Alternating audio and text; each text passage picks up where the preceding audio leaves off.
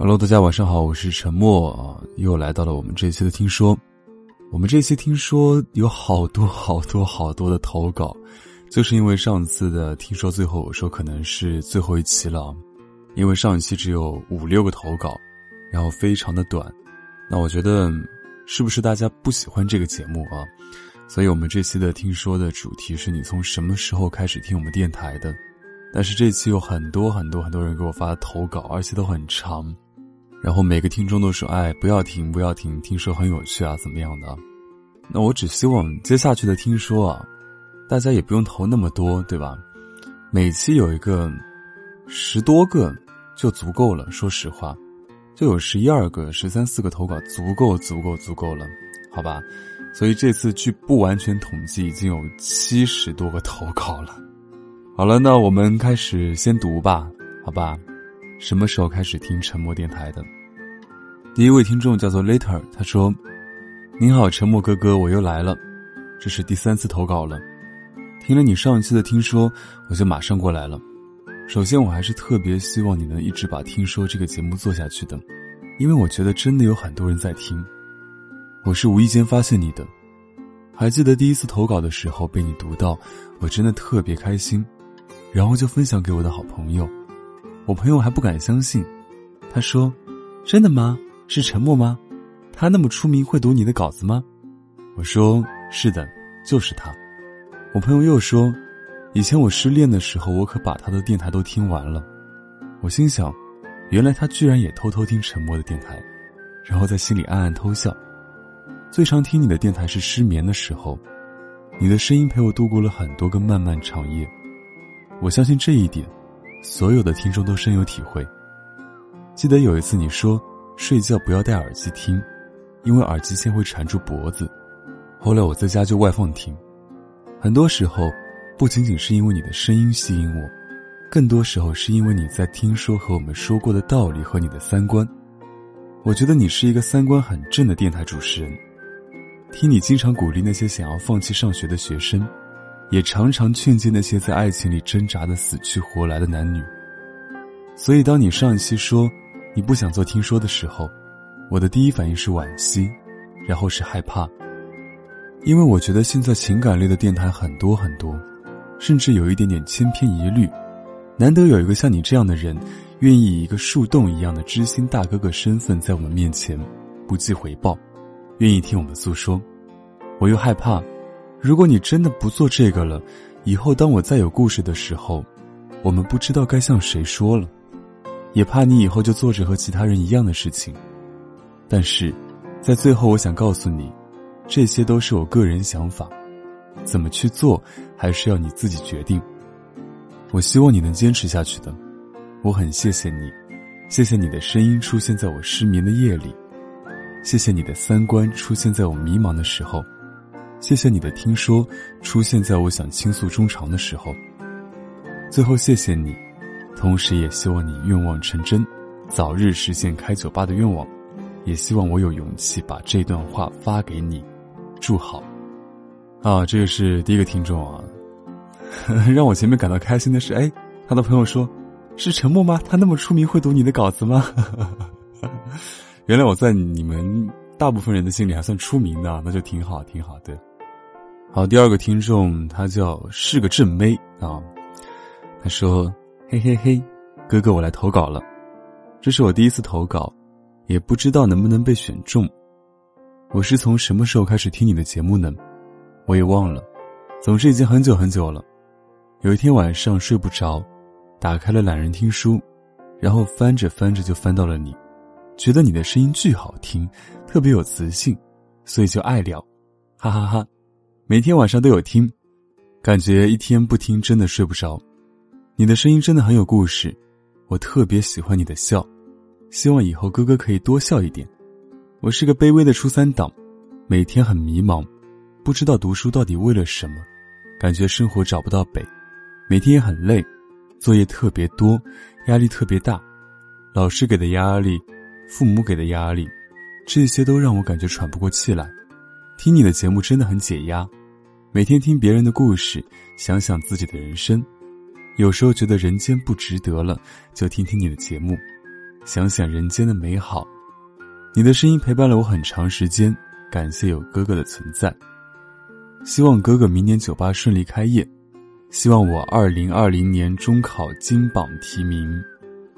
哦，我觉得，因为我说了很多遍嘛，对吧？你们这个年纪啊，就是第一个别想太多，第二个有压力很正常，但是要学会适当的排解压力，因为每个人都有压力嘛，我也有。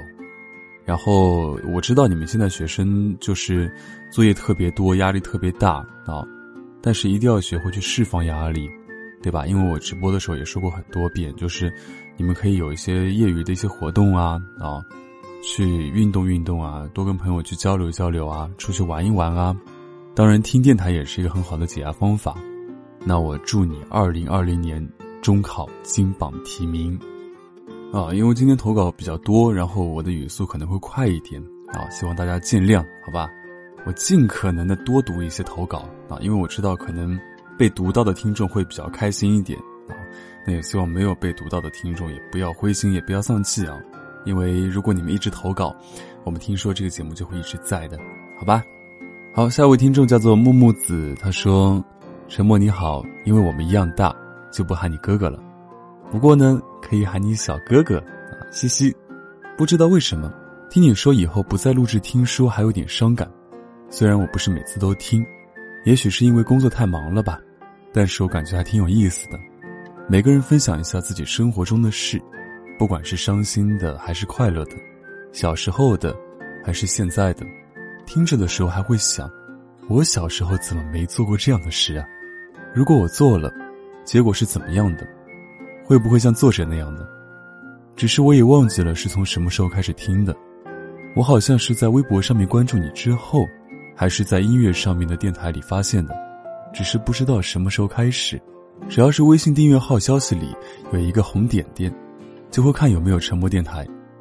不知道从什么时候开始，已经成为了一个习惯。也不知道你下次还会不会再播，播了会不会读我的留言。但是我还是希望能听到你的声音，因为真的很喜欢。不仅仅是声音好听，更是因为你的内容很有正能量，听了之后有一种放松的感觉。也许这就是所谓的魔性吧。最后，我还在这里谢谢你之前的开导，谢谢你小哥哥。说起这个微信公众号，我要跟大家讲一下，因为其实我们公众号的后台每天都有人给我发，就是节目的标题啊。可能是大家想搜索往期的节目啊，但是大家一定要记住，不是给我公众号发消息，而是你关注以后，公众号底下有一个搜索往期，你要点了那个链接之后，你再把你想搜索的往期节目搜索到里面去，才会有文章跟歌曲，就是那天的公众号的节目，好吧？所以大家一定要记得，不是给我的公众号发消息，而是下面有一个搜索往期节目这样的一个链接在的。好，下一位听众叫做光啊，他说：“莫哥你好，我是来自内蒙古的高三学生，这是全世界都认为你是住在蒙古包里骑马上学的神奇地方。其实不是的，我是一个美术生，每天晚上都两点多睡，过着睡得比狗晚、起得比鸡早的生活。说起今天的话题，其实我是在 QQ 音乐中翻找电台时无意发现的，也许是种缘分吧。”打开之后就很喜欢你的声音，也特别喜欢听说这个节目，一直在关注听说。其实我一直特别想投稿，稿子已经写了好几遍，因为学习的问题，所以稿子一次又一次的修改，终于今天可以发出来了。但是却听到莫哥你说想要关闭听说这个节目，心里有点小沮丧。不管怎么样，我会一直支持你的，因为一直是封闭式训练，没有时间出去，也不可以回家。所以每天都像机器人一样过着重复的生活，我并不是很乐观，会突然落泪，会突然丧气，对未来时而迷茫，时而期待。很喜欢听电台，所以我一直很羡慕你能做自己想做的事，希望自己以后的工作也可以是温暖别人的职业，满心欢喜，期待。第一次投稿写得很乱，还是希望莫哥能继续坚持，我们会一直在你身边。最后，祝每晚都挑灯夜战的美术生，在不远的未来取得理想的成绩，也祝莫哥万事胜意、平安喜乐。啊，其实我也一直认为内蒙古是骑马上学的，开个玩笑，开个玩笑。呃，我是一个就是对地理或者对这种没有去过的地方特别没有一个概念的人，所以昨天晚上直播的时候也闹了个笑话啊，我说新疆是不是南方啊？然后然后一群人说新疆不是南方，然后我查了一下西北啊，然后我说新疆是不是西方啊？他们就嘲笑我是铁憨憨，说根本没有西方，好吧？啊，但是不管怎么样，希望你能够加油，好吧？好，下一位听众向日葵姑娘，她说：“你好呀，沉默哥哥，刚考完教师证的我向你来报道了。上一期听你说这是最后一期，听说觉得很遗憾，真心希望这个节目能继续播下去。这期的话题是什么时候为什么听沉默电台？对于这个问题，我可能是一个比较感性的人吧，比较喜欢看、听一些情感类的文字和电台。我记得第一次听沉默电台是二零一七年。”因为那个时候准备考普通话考试，一开始是听普通话录音，后来又想到了听电台，偶然间听到了你的电台，觉得声音很治愈，我很喜欢你的声音和分享的文章。从学生到现在毕业，不知不觉已经陪伴了我三个年头。谢谢沉默哥哥，如今听沉默电台已经成为了一种习惯，即使每天培训的任务很多，我依旧保持着这个习惯，不是多狂热的喜欢。而是日常生活中平平淡淡，却又不可缺少的一部分。谢谢你的电台陪伴了我无数个日日夜夜，带给了我很多正能量，让我在一些人生低谷和迷茫期感受到了爱和希望，帮助我成为现在的向日葵，永远向着阳光。那一七年的也算是一个老听众了，啊，也听了三年了，对吧？呃，我也有蛮多的这个。教师的听众，然后我也希望你们能够继续热爱这个行业。毕竟，在我看来，就是老师啊，不管是教幼儿园啊，还是小学、初中、高中、大学，都是非常伟大育人的一个职业啊。希望你们能够保持自己的初心，好好的去教导学生。嗯，好，下一位听众叫做就这样，他说：“沉默哥哥你好，我今天才听到你最新一期听说。”你说如果没人投稿，就可能要停更了。我听到的时候有点惊讶，所以才找到你的微信并加到你，希望我的打扰不会影响到你。我记得刚开始关注你的时候是在一个失眠的夜晚，那时候因为一些工作的琐事而感到烦恼，我躺在床上翻来覆去睡不着，之后打开网易云想找电台，看能不能听着广播睡着，结果听到了你的一篇《唯有爱情不能退而求其次》。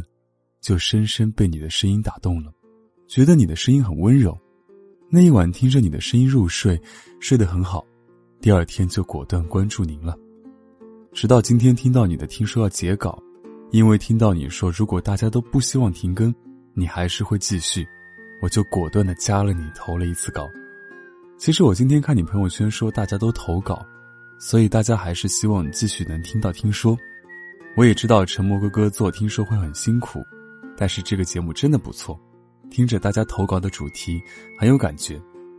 希望沉默哥哥继续为听众朋友们更新，加油！我们一直陪着你。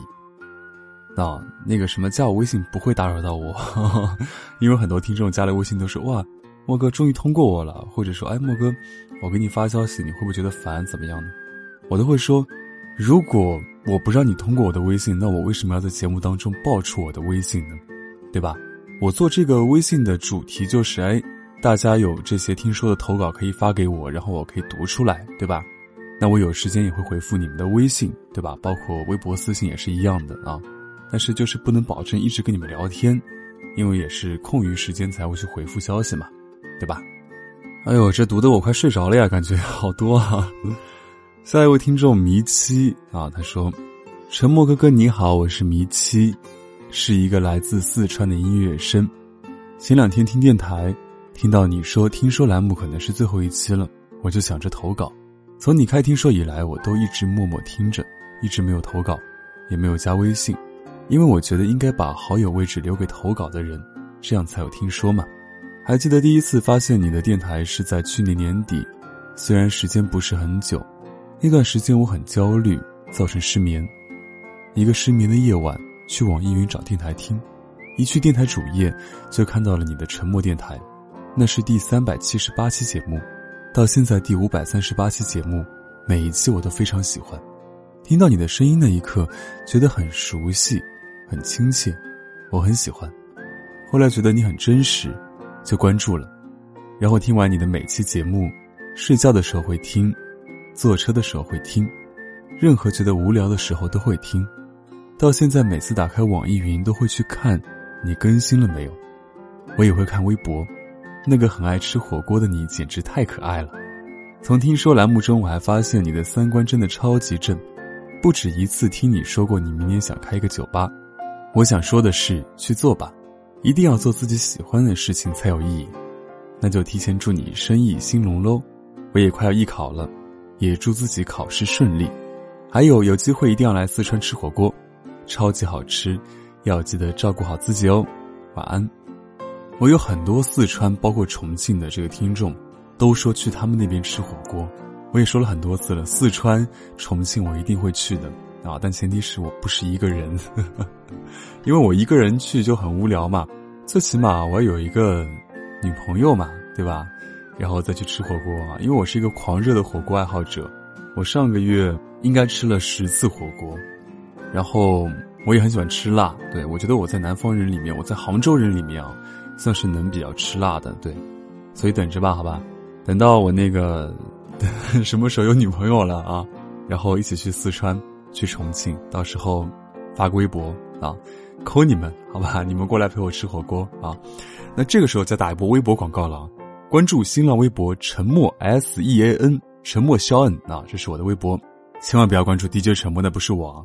新浪微博是沉默 S E A N，微信公众号是 DJ 沉默，好吧？不要搞错啊！好，下一位听众子洛浮生。他说：“你好，沉默哥哥，我是子洛，是一个大二的学生。第一次给你投稿，是因为听到你说这可能是最后一期了。说起来，我应该算是关注你电台最晚的一个吧。我去听你以前的听说节目，给你投稿，都是关注了你很久的。我是从什么时候开始关注你的电台呢？算起来应该有一个月了吧。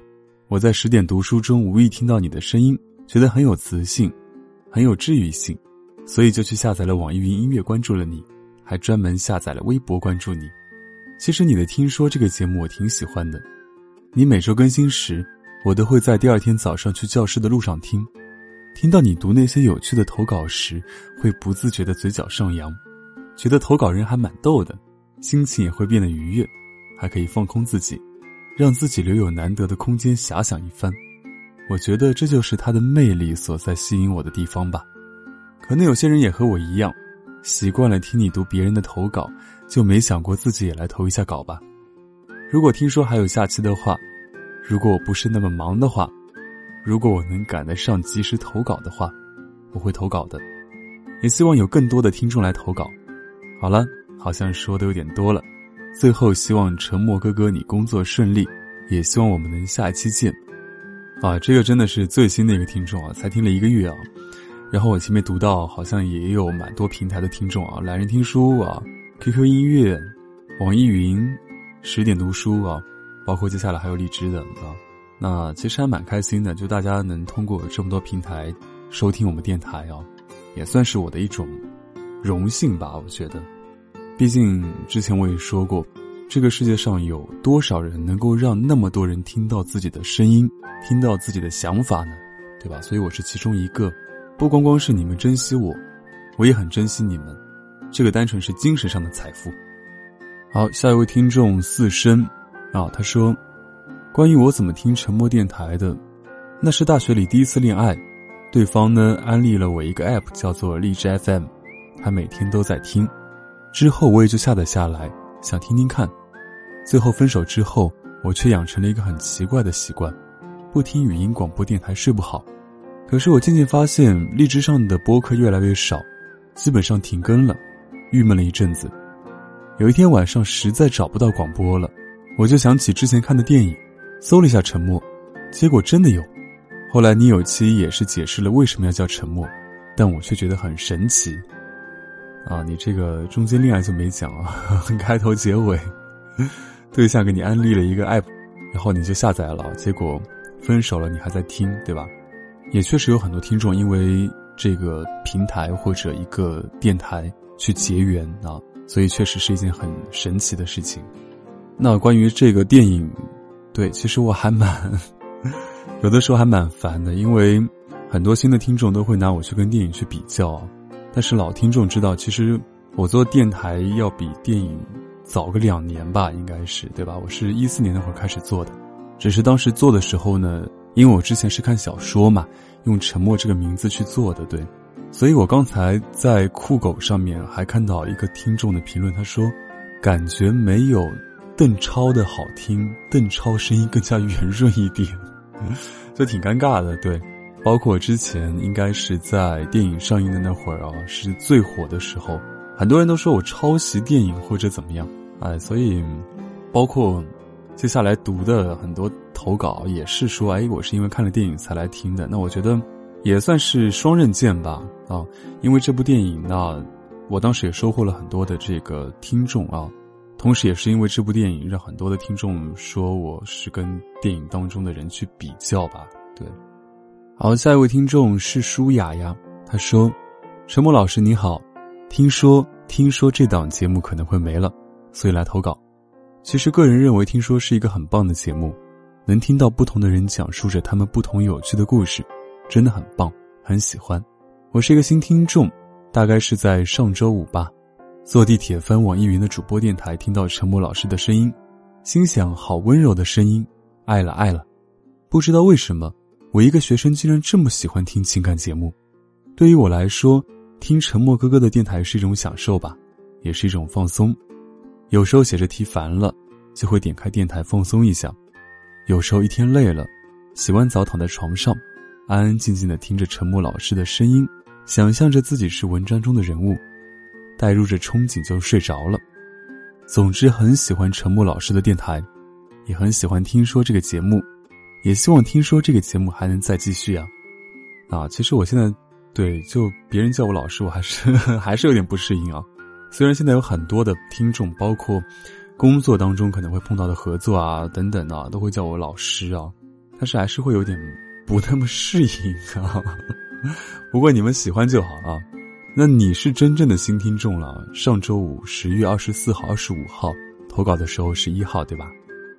好了，下一位听众叫做你们不睡觉吗？沉默哥哥，我来投稿了。我是一名临床医学生，刚开始听你的电台那会儿，是看完邓超主演的《从你的全世界路过》，特别喜欢电影里很出名的那段话。我希望有个如你一般的人，如山间清爽的风。如古城温暖的光，从清晨到夜晚，由山野到书房，只要最后是你，就好。后来就想着搜看看有没有沉默这个人，这个电台。后来就喜欢上你的声音，熬夜刷题的时候都在听你的电台，你的声音陪伴了我好多个夜晚。虽然加上你微信好久了，也是第一次投稿。听了上一期的听说，怕以后都没有听说听了，就给你投稿。说说听你电台的缘由，我相信电影里的都是假的，但是我相信沉默哥哥语言的力量，相信爱的力量。最后祝沉默哥哥明年酒吧开业大吉，一定努力去杭州你的酒吧见你，愿你一切都好。那这个就是我刚才说的，可能是从电影过来的，但确实挺多的，还是一个临床医学生。那我在这里向大家还是前面说过那句话啊。就是只要你们给我投稿，那我就会一直更新，就像我几年前说的一段话一样，只要还有人听我的声音，还有人听我的电台，那我就会一直保持更新。好，下位听众肉丸仔仔他说，关注陈木老师有些年头了，投稿还真是第一次，嘻嘻。陈木老师您好，我叫顺仔，今天早上起来，听陈木老师最新的一期，听说。说是现在没什么人投稿了，这个板块要撤掉了，因为我觉得，听说这个新板块的开设，让我认识到了不一样的陈木老师。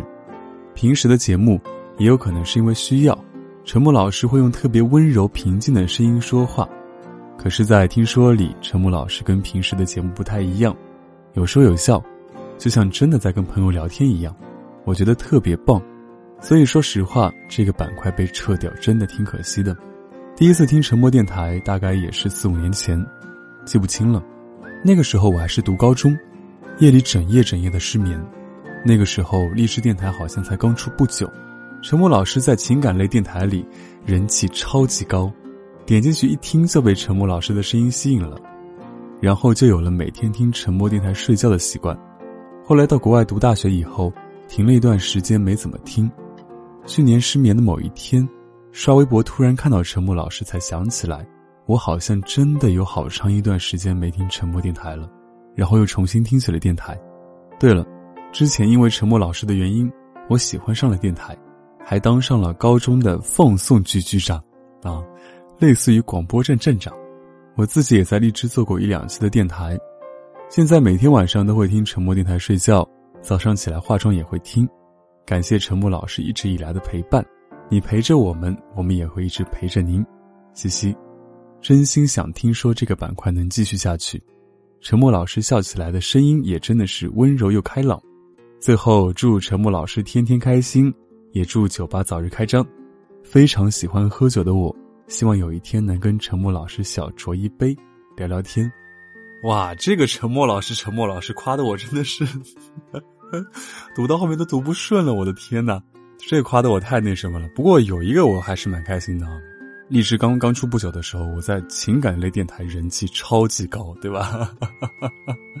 哎呦，哎，我前面话声音都哑了，我的天呐。然后也是很多听众都祝我明年酒吧早日开张嘛，那我也想给解释，就是可能不知道我为什么开酒吧的听众讲，就是因为我做电台也做了五年多了嘛，但是做电台的收入。不高，坦白来说啊，然后我现在又是二十五六岁这个年纪，对吧？我作为一个男人呢，我想能不能去赚点钱啊？因为可能如果我二十岁那会儿，我做电台收入很低，几千块钱一个月，那没有关系，对吧？但是我现在已经是奔三的年纪了啊。然后有些人会说，哎，你为什么不能去上个班呢？那上个班怎么保持我电台更新的频率呢？我还哪有时间去做直播呢？那所以想之后那只能自己做老板。然后还还蛮喜欢喝酒的，那我要不就开个酒吧吧？对，所以这个是解释给不知道为什么我开酒吧的听众讲的，也希望就是我经常说到酒吧酒吧，然后大家不要反感啊，因为我是一个特别怕别人烦的人，也是一个脸皮特别薄的人，对，所以希望大家体谅吧啊。好，下一位听众，你这个名字屌屌啊，是这样读吗？有拼音啊。我大概是去年知道沉默电台，当时在学画画，所以经常听电台。我记得那时候沉默哥哥处于低谷，就像我在画画处于低谷一样。不过越来越多的人支持你，我也燃起了斗志，但最终还是没有考上中国美术学院。我原本可以退而求其次上一所不错的一本，但杭州这座城市，太多的魂牵梦绕，有梦想，有朋友，于是我选择了复读。我喜欢杭州，想上美院，想在西湖边走一走，即使再苦再累，亲戚家人再不理解，所以，沉默哥哥你一定要加油，超喜欢你的。听说你要开酒吧了，等我考完一定去捧场子啊！好嘞，嗯，杭州是一座很美的城市，是一座很适合生活的城市啊！我相信我一定能够等到你们的。对，就是那个场景是一个。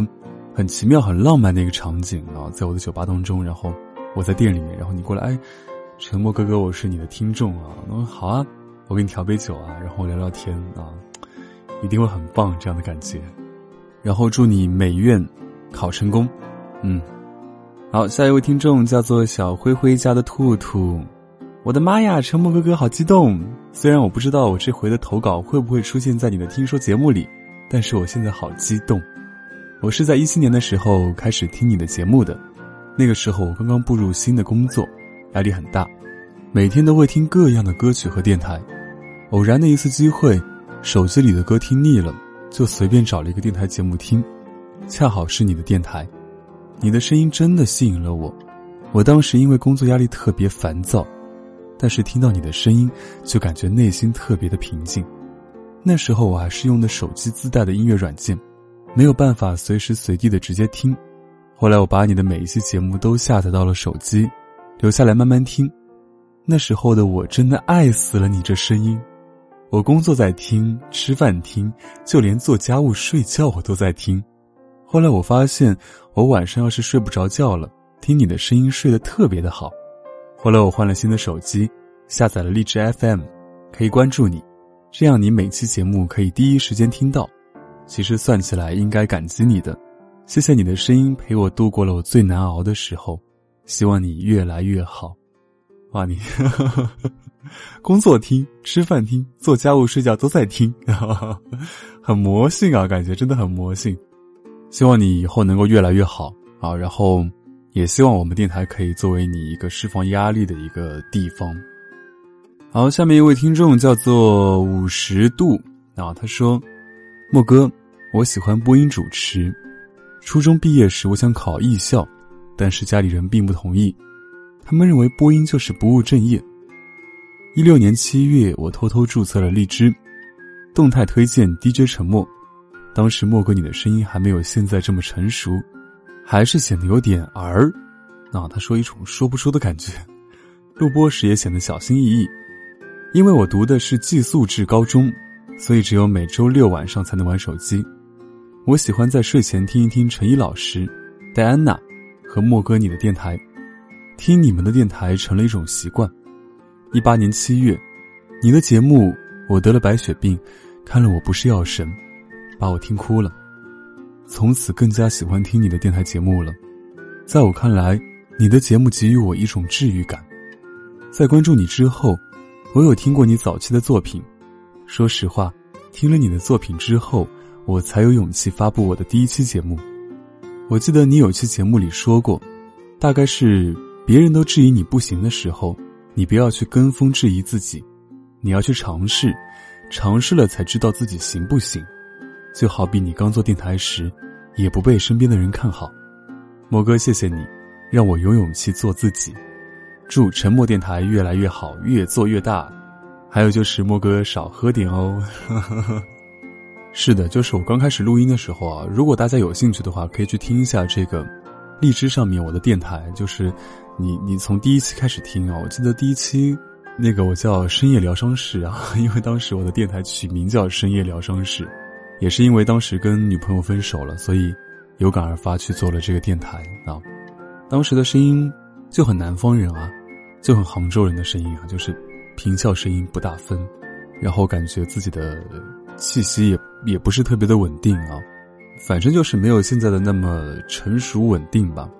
所以，当我如果用这样的声音去跟别人沟通的话，很多人都说：“哎，你是不是学播音的啊？或者你感觉有种播音腔啊，什么东西的？”嗯，那我觉得我都那么能走过来，你们也可以的呀。从一个门外汉、业余去做到慢慢的，当然现在也不专业啊，就是越做越好的一个状态。所以，我觉得大家可以从我的身上找到一种精神啊，就是越挫越勇，好吧？就当身边的人哎。不看好你，你可能这个不行，可能那个不行，你千万不要连自己都去说，哎，我是不是真的不行？你没有试过，怎么知道自己到底行不行？希望大家都能够加油，努力。好了，终于到今天最后一个投稿了，哎呀，真的读得我头晕眼花，真的。好，这位听众叫做武恒，他说，我是从去年开始收听莫哥你的节目，但最开始收听的还不是沉默电台。而是灵异事件簿，节目中的你声音真的很有感染力，听你叙述故事就像是我亲身经历一样，真的非常棒。之后我又找到了沉默电台，又成为了我每天晚上睡觉伴我入睡的节目。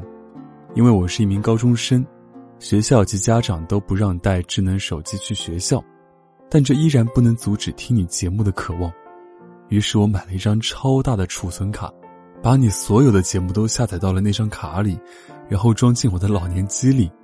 即使不能提升你的收听量，但我至少提高了你节目的下载量，对吧？只要是我在宿舍，无论做饭、打扫卫生、洗碗、洗头、睡觉，我都在播放、收听你的节目，直到把你之前所有的节目都听完。每晚最幸福的事，就是躺在床上点一根烟。打开我的老人手机，播放你的节目。虽然不能算是你的老听众，但是感谢你陪伴我走过高二到高三这一年。很搞笑的就是，高考过后到现在，用智能手机听你的节目，但我再也听不到当初用老人机听节目时的感觉了。这是我第一次投稿，当听说这期节目可能是最后一期时，我慌了。我不想让它这么早就结束。我希望所有热爱沉默电台、热爱默默声音的人，多多支持默默听说话题。有符合自己的，尽量多多给默默留言，让所有默粉听到你的故事。希望这期节目大家都可以听见我的故事，以后我也要听你们的故事。最后祝默默家庭幸福，事事顺心。祝所有默默的听众有人疼，有人爱。如果拥抱遥不可及。就让默默来拥抱你们吧，但愿下期节目能如约而至的到来。晚安，莫哥。啊，这应该是一个算是相对来说特殊的一个听众了，因为他是从灵异事件部听到我的声音的。其实灵异事件部也是去年我跟莫大人主持的一档一档灵异节目吧。然后我也没想到说，当时还有听众说愿意听了灵异事件部之后再来听我的电台，因为完全是两种风格嘛。而且当时其实有很多灵异事件部的老粉丝，也是蛮抵触我的，因为我是新加入进去的一个主播，然后他们觉得我的声音听不清楚啊，觉得我的声音太低沉啊等等的，对，所以导致可能后面我自己状态会有一些问题。但是其实我最后想跟你讲的就是，你现在可能在大学，然后我看你说你高中就开始抽烟了，其实我初三就开始抽了，但是这是一个非常不好的一件事情。然后我想对你讲，就是你还年轻啊，香烟呢，最好能戒掉。如果不能戒呢，少抽一点。然后呃，你说的这个墨粉呢，我第一次听到墨粉呢，也希望大家跟这个听众讲的一样，如果下期投稿有你 想想讲的话，你也可以发给我，好吧？那今天的这个投稿呢，读完了，因为呃，原来有七十多个投稿，我看了一下字数。应该会有四五万字，实在是太多太多太多了。然后我们今天这个字数应该也是有七八千字了。我录音录到现在，应该也录了有一个多小时了，挺累的，说实话。然后等等，我还要再做后期，可能还要再做一个多小时。就是我今天可能十二点多开始录音啊，开始把你们的这个投稿给分一分，到现在已经是下午三点了。我等等做完可能要四五点的样子了啊。那读完这些投稿呢，其实我想说，大家都在说，就是我用声音温暖了你们啊，我陪伴了你们走过了一些低谷，一些很难过的时候。但其实你们对我来说也是一样的。我记得去年那会儿，就是也有听众讲了，就是我状态不好的时候啊，那个时候也是自己有一些抑郁，对做电台也是产生了一些质疑，就是。很多人在说我不好啊，读的不好，讲的不好。那包括到后面，其实我发现做电台，就像这个听众讲的，他说提升下载量、播放量。其实，嗯，我做自己的电台，说实话，任何的播放量啊、下载量啊、收听量啊，对我来说一分钱都没有的，因为它这是一个免费的一个节目，对吧？所以其实自己之前也是有去想过，我要不要。